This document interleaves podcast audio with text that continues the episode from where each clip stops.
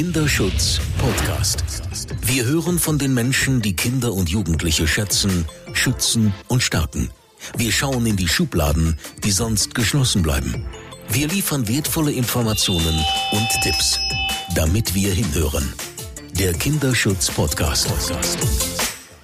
Liebe Hörerinnen und Hörer, ich darf Sie zu einer weiteren Folge des Kinderschutz Podcast begrüßen. Heute bin ich bei Andreas Ebenhö. Tja, wer ihn nicht kennt, kennt aber vielleicht Hashtag Kita-Helden. Und ich bin ganz gespannt, aber ich muss natürlich vorausschicken, ich habe erstmal den Pegel runtergedreht von meinem Aufnahmegerät, weil das werdet ihr gleich, das werdet ihr gleich merken. Bei Andreas geht was ab und das finde ich total super, weil er brennt für das Thema Kinder im weitesten Sinne, aber da soll er selbst gleich mehr dazu erzählen. Lieber Andreas, wo bin ich hier? In Trebur, glaube ich. Ja, am Arsch der Welt. Nein, Rhein-Main-Gebiet.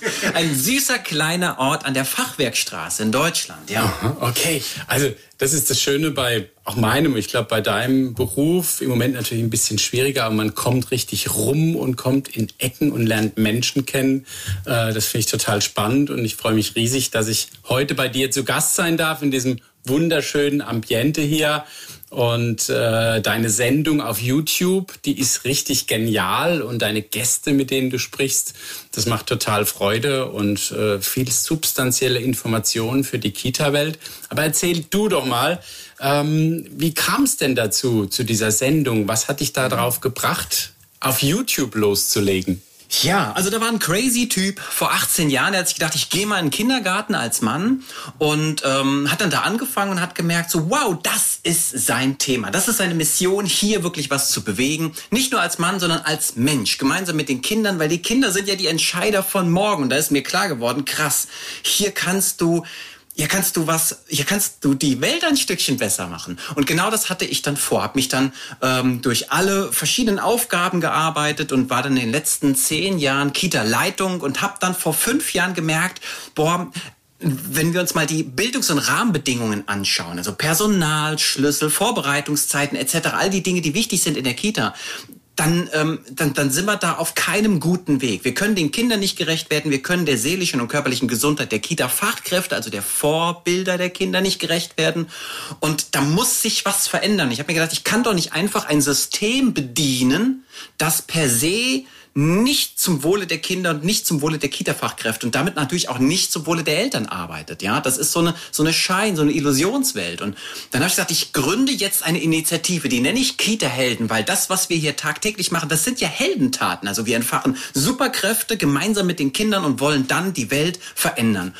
Und dann ist mir, nachdem ich angefangen hat vor vier, fünf Jahren klar geworden, es braucht hier in Deutschland immer eine Institution, ja, eine einfache, äh, eine, eine einfache ähm, Zusammenkunft, eine Community ohne irgendwie ein, ähm, eine Substanz ähm, hat leider ähm, wenig Schlagkraft im deutschen Behördensystem. Und dann habe ich gesagt, okay, jetzt gründe ich die Heldentatenakademie und mit der Heldentatenakademie mache ich das ähnlich wie so ein Rockstar, ja, wie mein gutes Vorbild ähm, Bruce Springsteen. Ich reise durch Deutschland, gehe in die Kita-Teams, da ist meine Stage, meine Bühne und da rocke ich und zeige den Leuten, wie sie im Hier und Jetzt tatsächlich die Rahmenbedingungen verändern können. Also das, was seit Jahrzehnten, was die meisten glauben, was nicht möglich ist, ist möglich. Was sind so die Erfolgsfaktoren, sagt man ja immer so schön? Ist es der Mensch, der sich einfach ändern muss? Sind es die Haltungen? Oder braucht es sozusagen den Boss, um bei dem Bild von Bruce yes. Springsteen zu bleiben? äh, der so mal einen kleinen Tritt in den Hintern vielleicht auch an der einen oder anderen Stelle loslässt. Was ist es, damit sich ähm, unser Bildungssystem ändert? Ich glaube, es gibt ja wahrscheinlich mehrere Aspekte. Es gibt das, das Innere, auch innerhalb der Kita, dieser Kita-Kosmos nenne ich ihn mal. Aber es gibt natürlich auch die brutalen Rahmenbedingungen wahrscheinlich. Wo sind so die, die Fallstricke oder wo ist das Problem? Wo liegt das? Also meines Erachtens nach ist der Ursprung in, in jedem von uns selbst zu finden. Ne? Das soll jetzt auch gar nicht esoterisch klingen, sondern das, ist, das sind wir mit unserer Haltung, mit unserer Biografie, mit dem, wie wir geprägt wurden. Was hat uns zu dem Menschen gemacht, der wir heute sind? Jetzt wissen wir schon seit vielen Jahren aus der Neurobiologie, also der Gehirnforschung, dass wir zu dem größten Teil, wir reden hier weit von über 80 Prozent, von unserem Unterbewusstsein gesteuert wird. Jetzt müssen wir uns mal die Frage stellen, wer ist denn und was ist denn unser Unterbewusstsein? Aus was besteht, aus welchen Ängsten, aus welchen Traumata, aus welchen Sorgen, aus welcher Freude besteht denn dieses Unterbewusstsein, das tagtäglich auch in der Kita, auch in der Schule, in jeder Institution, ne, auch im Privatleben die Entscheidungen trifft. Und deswegen fange ich genau da an. Das ist Persönlichkeitsentwicklung. Das ist Prägungsarbeit. Ich gehe in die Biografie, ich gehe mit den Menschen in ihre eigene Biografie und wir gucken, was was, was bringt dich in einen Zustand der Angst, um dich dann für dich oder die Rechte der Kinder stark zu machen? Das kennst du sicherlich auch, ne? Es ist ja nicht so, dass wir da draußen lauter böse Menschen haben, die immer nur Böses wollen. Im Gegenteil, wir haben großartige, jetzt kriege ich überall Gänsehaut, siehst du?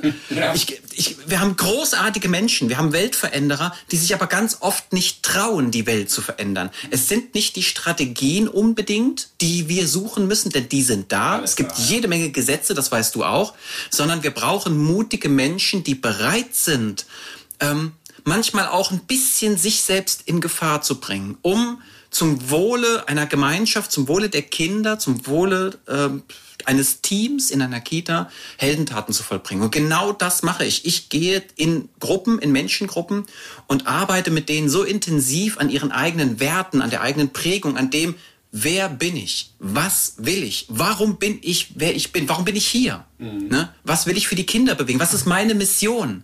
Wie will ich die morgen? Also ich sehe es dann wirklich wie Gandhi. Da bin ich da mega Gandhi-Fan, der mal gesagt hat, sei du selbst die Veränderung, die du dir für diese Welt wünschst. Yes, that's mhm. it. Ja. Und genau das möchte ich, jetzt wieder Gänsehaut, genau das möchte ich mit den Menschen machen. Ich möchte, dass jeder in sich selbst die Veränderung sieht, die er sich für diese Welt wünscht. Mhm.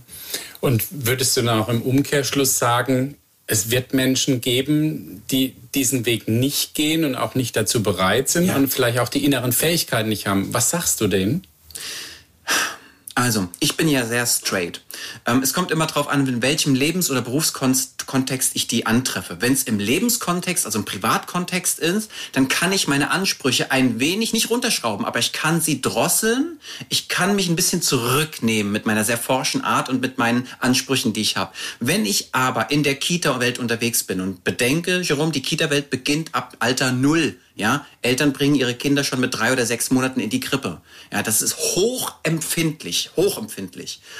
Und da bin ich sehr straight. Wenn jemand nicht bereit ist, das Wohl der Kinder zu schützen, die Rechte der Kinder zu schützen, für Kinder sich stark, der Anwalt für Kinder zu sein, auch wenn er sich damit selbst in Gefahr bringt, wenn niemand nicht dazu bereit ist, ist er raus dann hat er diesen Beruf nicht zu tun. Und mal ganz ehrlich, wir haben viele Berufe in, in, in der Welt, wo wir gewisse Qualitätsstandards zu erfüllen haben, auch Persönlichkeitsmerkmale mitbringen müssen. Ja, und die werden sogar jedes Jahr getestet. Wir haben ähm, Ärzte, wir haben Piloten, wir haben Polizei. Anwälte, Polizei, die, Feuerwehr, die verlieren ihre Zulassung, die verlieren die Möglichkeit, diesen großartigen, wichtigen Job zu machen, wenn sie nicht beweisen können, durch einen Sporttest, durch einen Mentaltest, was auch immer, dass sie dem gewachsen sind. Und da möchte ich gerne Menschen haben, die auch einen Arsch in der Hose haben und sich selber eingestehen, wenn ich das noch nicht, wir müssen ja nicht sagen, nicht schaffe, noch nicht schaffe, wenn ich es nicht schaffe, mutige Entscheidungen zu treffen für Kinder, für mein Team, für die Menschen hier, dann nehme ich mich raus und mache etwas, was mir hilft, mutiger zu werden. Aber ganz ehrlich, ich treffe viele Menschen, die haben Angst oder die haben keinen Bock drauf und die dürfen meines Erachtens nach in einem so sensiblen Bereich dann einfach nicht arbeiten. Ja, ist es denn in der Kita tatsächlich so, ich mache den Beruf, ich, ich gehe durch die Ausbildung, dann bin ich in der Kita und verbleibe da die nächsten 40 Jahre. Ja, also ist da, richtig? ja, da, ja, da gibt's, ja, da gibt's schöne Geschichten, da gibt's gruselige Geschichten. Also wir haben mindestens ein Drittel, wir haben, wir sprechen von circa 690.000 Kita-Fachkräften in Deutschland, bei über 60.000 Kitas. Und wir sprechen hier von mindestens einem Drittel, das darf ich übrigens sagen, weil wir mit den Kita-Helden das größte Kita-Fachkräftenetzwerk in Deutschland haben. Ein Drittel, das besteht aus Menschen, die ungeeignet sind für diesen Job. Ein Drittel. Und das ist eine riesige Zahl. Ich krieg jeden Tag zig Nachrichten, Beschreibungen, ähnlich wie bei dir mit deiner mhm. Stiftung. Mhm. Da gruselt's mich, da wird mir schlecht, da möchte ich manchmal nur noch kotzen und explodieren. Ja. Und das geht nicht. Also es gibt diese Menschen und ich wünsche mir sehr, dass diese Menschen von sich aus einsehen, dass das nicht ihr Job ist. Aber das wird nicht passieren, wenn keiner den Mund aufmacht. Und wenn wir da nicht ein bisschen forsch sind. Ich bin mir sicher, auch du kennst Geschichten, gerade aus dem sozialen und Bildungskontext, da ist immer so alles so erlaubt. Ne? So, da darf jeder mitspielen. Es gibt da draußen, bei der Nationalmannschaft wollen wir den besten Spieler, weil wir wollen Weltmeister werden. Und es ist für uns völlig klar, wenn der Yogi Löw sagt, du bist raus, mhm. freuen wir uns, weil der Bessere drin ist. Aber im Sozial-, im Bildungsbereich, Kita, Schule, Krippe, auch bei vielen anderen sozialen Bereichen, da darf irgendwie jeder mitspielen. Mhm. Und das finde ich skandalös. Und ich finde es auch skandalös, wenn wir nicht ähm, Dinge einbauen zum Wohle, zum Schutz der Pädagogik, zum Schutz des, des Miteinanders, das immer wieder auch überprüft, bist du noch richtig hier? Ja. Schaffst du das noch? Na, das ist ja das Gleiche in der Schule. Ich meine, Lehrer, ja. die äh, einmal ihre Prüfung gemacht haben, die können dann 40 Jahre lang ihren Stiefel durchziehen und entwickeln sich ja. nicht weiter. Ich glaube, der ja. Kern ist tatsächlich Weiterentwicklung. Ich glaube schon, dass man auch vielen Erzieher, Erzieherinnen äh, vielleicht auch Chancen geben muss, einfach sich zu entwickeln. Aber wenn dann tatsächlich, wie du sagst, die Bereitschaft gar nicht da ist, sich zu entwickeln, also die Fälle kenne ich tatsächlich auch, wo die dann drin sitzen und sagen, hm, habe ich kein Interesse, diese Fortbildung, ich sitze hier, weil ich hier muss, ja? ja. Also so jemand muss raus aus dem Job, völlig Fall. klar. Und, es gibt äh, auch keine Fortbildungspflicht. Ja, ja. Das ist also gruselig. Es gibt andere Berufe, da verlierst du deine Zulassung, wenn du nicht einmal im Jahr nachweist, dass du diese Fortbildung besucht hast. Mhm. Aber bei uns kannst du 40 Jahre ohne Fortbildung abhängen und den Kindern irgendwelchen 0815 Zeug zeigen oder halt einfach dich, keine Ahnung, äh, den, den Ruhestand mit 35 beginnen. Naja, also insofern ist es total wichtig, dass du hier dicke Bretter bohrst, würde ich mal sagen. Ich glaube, anders kann man das gar nicht beschreiben. Ähm, aber vielleicht, wenn du so drei Wünsche frei hättest, was an die Politik. Ich meine, der, der Ruf ist ja immer gleich als erstes, an die Politik muss was ändern. Ich finde total super, dass du sagst, wir müssen erstmal an die einzelne Person gehen, an den Menschen, der sich verändern muss. Aber natürlich braucht es schon auch Rahmenbedingungen. Ähm, würde da zum Beispiel dazu gehören, eine alle drei Jahre quasi eine Überprüfung der Fähigkeiten von externer Stelle oder was, was siehst du da noch? Wo muss die Politik was tun, damit auch in der Kita äh, mehr und Besseres passieren kann? Das ist jetzt eine spannende Frage. Du hast sie eben schon mal ein bisschen vorab schon beantwortet durch das, was ich auch gesagt habe. Ja, wir müssen bei uns anfangen. Wir sagen ganz oft ja, die Politiker, die müssen das jetzt ändern. Die ändern nur das, ähm, oder die gehen nur auf das ein, was wir ihnen geben. Und wenn wir zeigen, wir machen alles möglich, arbeiten alleine, verzichten auf Vorbereitungszeiten, ja, ähm, keine Ahnung, machen noch viele andere Dinge, die absolut nicht in Ordnung ist. Wenn wir immer wieder unter Beweis stellen, wir brauchen doch gar nicht mehr Personal, wir machen alles möglich, mit uns kann man es doch machen, dann werden die auch nie was verändern. Deswegen ist das eine tricky Frage. Also als erstes bin ich ein Fan davon, dass wir uns verändern und wir Ansprüche setzen und die Ansprüche, die wir setzen und die No-Gos, die wir installieren. Also nicht mehr dieses, wir machen, wir lassen es mit uns machen, sondern wir installieren eine Grenze. Ähnlich wie in einer Partnerschaft. Da haben wir auch Grenzen. Wenn der Partner die überschreitet, dann sind wir sehr straight, ganz oft sehr konsequent. Wieso können wir in dieser Szene nicht auch mal konsequent werden und sagen, unter diesen Voraussetzungen arbeite ich nicht. Dann mache ich einen Cut. So, und das kann ich gut begründen. Es gibt jede Menge Bundesgesetze zum Schutz der Kinder, aber auch zum Schutz der, also Fürsorgepflicht zum Beispiel gegenüber den Arbeitnehmerinnen und Arbeitnehmern. Die können wir verwenden, um einfach zu zeigen, hier mache ich nicht mehr mit und ich bin auf der richtigen Seite, also auf der juristisch richtigen Seite. Wenn ich mir jetzt was von den Politikern wünschen könnte, dann definitiv, dass Politiker anfangen, sich für diesen, ähm, für diesen Berufszweig wirklich zu interessieren. Und nicht, weil wir fast über 12 Millionen Eltern haben, die ihre Kinder in den Kitas und in Schulen haben, und das sind ja 12 Millionen Wählerinnen und Wähler, mhm. sondern mit der Kita beginnt die Veränderung der Welt. Das heißt, das Kind des Politikers könnte morgen schon derjenige sein, der den Planeten beschützt, der die Tiere beschützt, der etwas Weltbewegendes tut, aber nur dann, wenn wir vorher ihm dabei geholfen haben, dem Kind, Superkräfte zu entwickeln. Und dafür brauchen wir aber Menschen, die gesunde Arbeitsbedingungen erfahren. Und davon sind wir im Moment noch weit entweg. Also das ist das Erste. Ich will, dass sich Politiker wirklich interessieren für den meines Erachtens nach einen der wichtigsten Bereiche, die wir überhaupt haben als Gesellschaft. Und das Zweite, was ich mir wünsche, ist, dass sie anfangen, also dass das Familienministerium auch Vorgaben macht, aber da sind wir wieder beim Föderalismus, bisschen schwierig in der. Mhm. Also deine Frage ist bisschen schwierig, weil sie so vielschichtig ist. Das geht dann weiter an die Landesjugendämter und an die Jugendämter, die dann wieder die Vorgaben machen, Betriebserlaubnis für die Kitas. Ich hätte gerne, dass wir einheitliche Standards haben, bundesweit, nicht jedes Bundesland so für sich. Im Moment hat jedes Bundesland seinen eigenen Bildungsplan.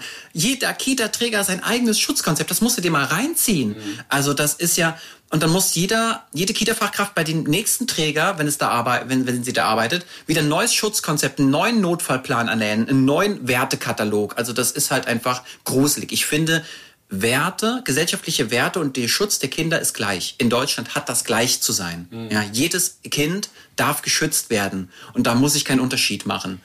Und ähm, ich wünsche mir, dass es einheitliche Standards gibt und dass es auch Verpflichtungen gibt, wie du gerade gesagt hast, die mich als Kita-Fachkraft immer wieder dazu bringen, und das sehe ich nicht als Bürde, sondern als Geschenk, dass ich meine Fähigkeiten hinterfrage und dass ich in einem Rhythmus von vielleicht allen zwei, drei Jahren immer mal prüfe, wo stehe ich gerade für mich auch als Mensch? Mhm. Bin ich dem Beruf noch gewachsen? Ist das noch mein Traumjob?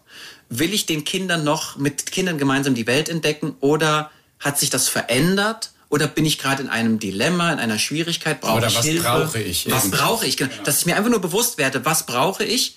Weil dann weiß ich auch, wie das auf Kinder wirkt. Ja. Und dann kann ich mich reflektieren. Also das sind die Dinge, die ich so. Aber dein zweiter Wunsch, der könnte, wenn man das jetzt hier so äh, ganz banal einfach mal bespricht, eine Lösung sein, tatsächlich, indem man die Kinderrechte eben nicht nur ins Grundgesetz schreibt, mhm. sondern indem man sie sich exakt anschaut, indem man sie ja. genau definiert und auch noch eher auch äh, detailliert auch in die Kinderrechte geht und dann sagt, und wie gelingt es uns jetzt, diese zu operationalisieren, auch in der Kita-Welt, in der Schule, wo auch immer sie relevant sind? Ähm, ich glaube, dann würde ganz, ganz vieles einfacher gehen und ein Rahmen da sein, der überall gleich ist. Ja. Und ich glaube, dass das, das ist auch etwas, wo wir als Deutsche Kinderschutzstiftung Hänsel und Gretel ja auch ein, ein, ein großes Augenmerk auch in Zukunft darauf legen werden, ähm, die, die Kinderrechte eben nicht nur als, als äh, nice. Blattwerk ja. äh, genau. dann irgendwann mal genau vergilben zu lassen in der Schublade, sondern das Entscheidende ist wirklich, sie zu operationalisieren. Und die Tools sind alle da. Ja. Es ist alles da, das Wissen ist da, auch die Fachkräfte, die wissen, wie es funktioniert. Aber ich glaube, es braucht den Rahmen. Und, und äh, ich glaube, da ist eine Chance, aber auch eine, äh, Jetzt aber dann auch endgültig, sage ich jetzt mal, wenn die dann im Grundgesetz stehen, dann muss man aber auch sofort rangehen und sagen, so jetzt nicht nochmal die nächsten 30 Jahre, so lange wie es gedauert hat, bis sie dann endlich im Grundgesetz ja. stehen, noch drüber nachdenken, wie setzen wir sie denn jetzt um über eine Enquete-Kommission, über das, über Cell und noch eine Kommission und hier eine Kommission und da nochmal. Und es wird diskutiert. Ja, lieber Gott, es ist alles da, das Wissen ist da, man muss es jetzt umsetzen und mit Freude und, und diejenigen einbeziehen. Äh, und da ist natürlich, äh, sind auch die Kita-Helden, glaube ich, sehr gefragt, würde ich mal behaupten. Ja, ähm, ab, absolut. Und, und weißt du, was mir da noch äh, äh, gerade kommt, nämlich die, die, die Geschichte mit dem, ähm, wie, wie gehen wir, haben wir ein Forum, um über diese Themen zu sprechen? Ich möchte gerne eine Sache, Jerome, lass mich die eine Sache sagen, weil sie so wichtig ist. Ähm, wir sprechen, wir haben die Kinderrechte, ja, wir haben ganz viele, wie du sagst, Instrumente, wir haben sie schon, ja. Und die einen wissen es, die anderen wissen es noch nicht. Es gibt leider auch ganz viele, die kennen die Kinder, äh, äh, die Kinderrechte überhaupt nicht. Ich frage gerne meinen Seminaren auch mal, nenn mir doch mal nur zwei, drei Kinderrechte. Die wenigsten können dann tatsächlich antworten. Und das Spannende finde ich, wir haben kein, wir, was wir brauchen, ist ein Forum Forum, ein Forum, in dem wir ganz aufrichtig mal über diese Geschichte sprechen können, ohne dass wir unser Gesicht verlieren. Denn das passiert so gar nicht. Und ähm, wir, wir, wenn wir sehen zum Beispiel das Kinderrecht, ich habe, das Kind hat ein Recht auf auf Gesundheit. So, die Gesundheit gerät aber in Gefahr, wenn zum Beispiel in einer Kita-Gruppe mit 25 Kindern nur eine Fachkraft arbeitet. Dann kann sie die Aufsichtspflicht nicht mehr gewährleisten, ergo sie dreht sich nach links und rechts fällt vielleicht ein Regal runter, ja, weil ein Kind hochklettert, das Regal fällt auf das Kind, das heißt, die, die Kita-Fachkraft bringt das Kind in Gefahr. Sie bricht mit dem Recht des Kindes auf Schutz, auf gesundheitlichen Schutz. Und irgendwie darüber sprechen wir gar nicht, wie oft wir die, ähm, die Rechte der Kinder oder die Ansprüche und die Bedürfnisse der Kinder verletzen, weil das so Alltag geworden ist. Mhm. Also das Verletzen ist Alltag und es ist so, wir sind so blind geworden für das, was wir wirklich wollen. Der Maßstab ist komplett verzerrt. Ne?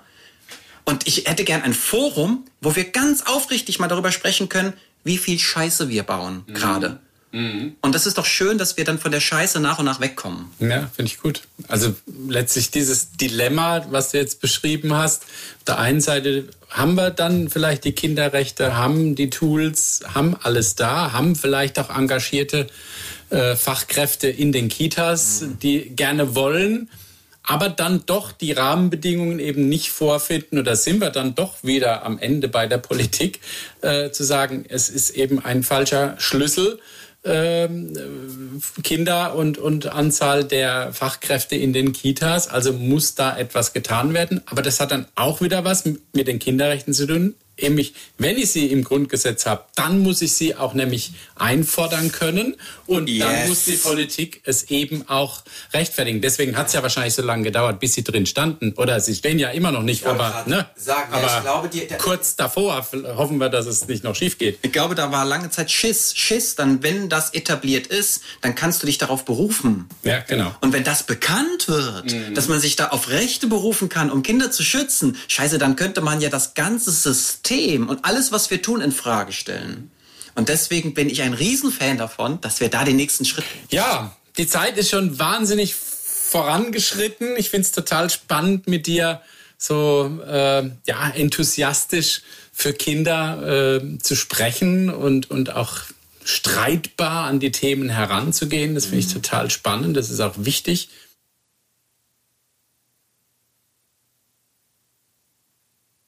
Da habe ich was. Aber das fängt wieder bei den Leuten selbst an.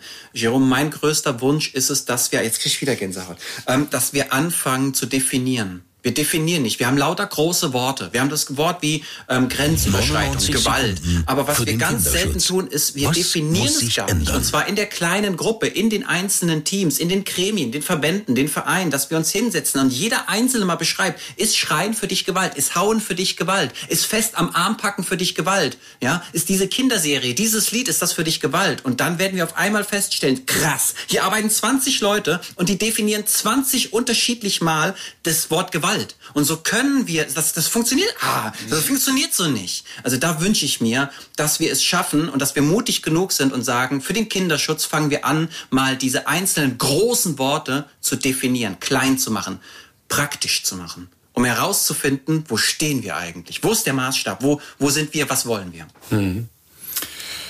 Spannend. Vielen Dank, lieber Andreas und ähm, ich habe mich sehr gefreut, mit dir jetzt zu sprechen. Und alle, die noch viel mehr erfahren wollen von Andreas Ebenhöhe, geht auf Kita-Helden und äh, auf YouTube, auf die Webseite, überall wird man ihn finden. War total spannend und an Sie, liebe Hörer und Hörerinnen, geht mein Dank, dass Sie hingehört haben.